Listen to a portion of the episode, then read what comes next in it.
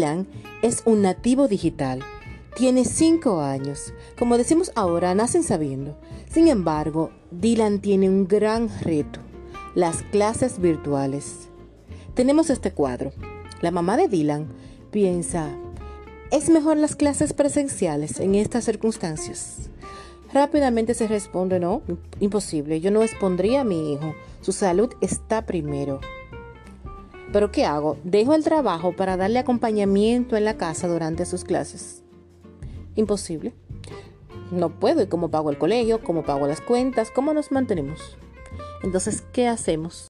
Dylan tiene que enfrentar solo sus clases virtuales porque su niñera ayudante del hogar, que trabaja con todo el amor del mundo, no está preparada para darle soporte educacional y soporte técnico ante cualquier imprevisto en la plataforma virtual. Señores, este año nos sacudió a todos.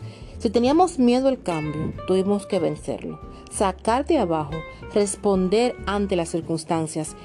Y ante estos cambios no podemos dejar de lado la salud emocional de nuestros niños, que también se preocupan, también se estresan, sufran ansiedad, frustración y menos la de nosotros los padres que nos vamos a trabajar con la preocupación de dejar a los niños prácticamente solos en clase.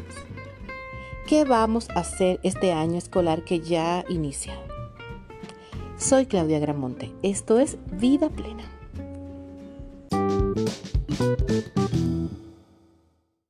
La infancia tiene que ver con los ajustes y transiciones.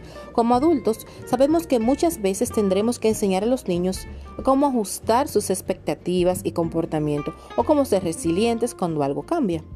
Pero dado que el 90% de los niños de todo el mundo se han visto obligados a aprender desde casa, ayudar a nuestros niños a pasar una vida virtual llena de aprendizaje electrónico fue una lección totalmente imprevista. Porque el cambio al aprendizaje en línea ha sido un desafío para todos los involucrados, incluyendo maestros, niños y padres. Entonces, ¿qué vamos a hacer? Así como está preocupada la mamá de Dylan, yo igualmente estoy preocupada. Tengo dos hijos, la mayor es adolescente, es una niña enfocada, disciplinada, ya en secundaria. Por ese lado estoy tranquila. Los últimos tres meses del año escolar pasado fueron virtuales y fue exitoso. Pero el niño tiene autismo, el más pequeño, y es una educación especial que incluye terapias virtuales.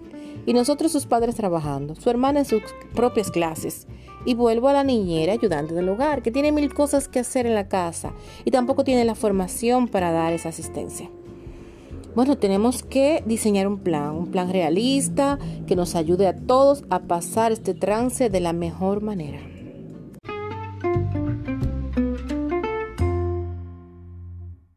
Lo primero es recurrir a la base de todas las cosas, la comunicación. Debemos sentarnos con nuestros pequeños, tener una conversación directa, en su mismo nivel, explicarles con palabras que ellos puedan entender esta nueva normalidad, hablarles de por qué lo estamos haciendo de esa manera, hacer que se familiaricen con las plataformas que van a usar y esta nueva dinámica. Esa comunicación también debemos entablarla con el maestro, tener una comunicación directa y constante. Lo mismo con el psicólogo u orientador escolar. Si el niño se siente abrumado, hazlo saber. Si tú como madre o padre tienes dudas, también. Siguiendo con la comunicación, todos los días cuando llegues a casa, habla con tu pequeño, que sepa que te interesa genuinamente cualquier cosa que le haya pasado. No minimice sus problemas, fomente una conversación, hazle preguntas. Cuéntame cómo te fue hoy, qué hicieron, cuál te fue tu parte favorita, tu parte menos favorita, porque no todo le tiene que gustar, tu momento más divertido del día. Ahora vamos a la organización. El hogar tiene su propio caos, es lo que hace una casa viva. Entonces, debes de hacer del orden un aliado en este caso. Involucra a los pequeños en esa dinámica. Que tengan sus útiles ordenados, de fácil acceso, clasificados. De igual forma, crea un espacio de trabajo individualizado no tienes que incurrir en un gasto, utiliza cosas que tengas, haz un espacio agradable y creativo. Que el niño participe en la decoración, que ponga cosas que le gusten. Así sea tu comedor, recuerda, tenemos una nueva normalidad.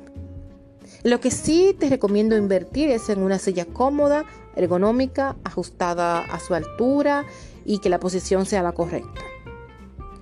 Y ahora vamos a trabajar con los horarios. El horario que te proporcionan en el colegio, tú lo haces de nuevo en grande, vistoso, recurre a pictogramas, a figuritas. Si el niño es pequeño o no sabe leer, puedes usar dibujos para representar el día. Ponlo en el espacio de trabajo que tengas ya diseñado previamente para que el niño sepa que sigue, que tenga pendiente toda su rutina. Crea un sistema de recompensas, un tablero, un mural con las asignaciones o deberes del día. Puedes marcar con estrellita todo lo logrado y eso los mantiene motivados. El fin de semana pueden celebrar esos logros con cualquier dinámica que a ustedes les guste como familia, que disfruten.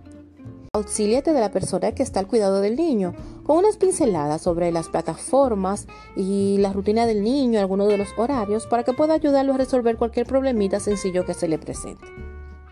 En cuanto a reforzar el plan de estudios, bueno, además está decir que las tardes o noches o el tiempo que tenga disponible, nos toca repasar todas las clases del día. Igualmente también eh, se podría considerar tener una tutoría virtual con algún maestro o maestra.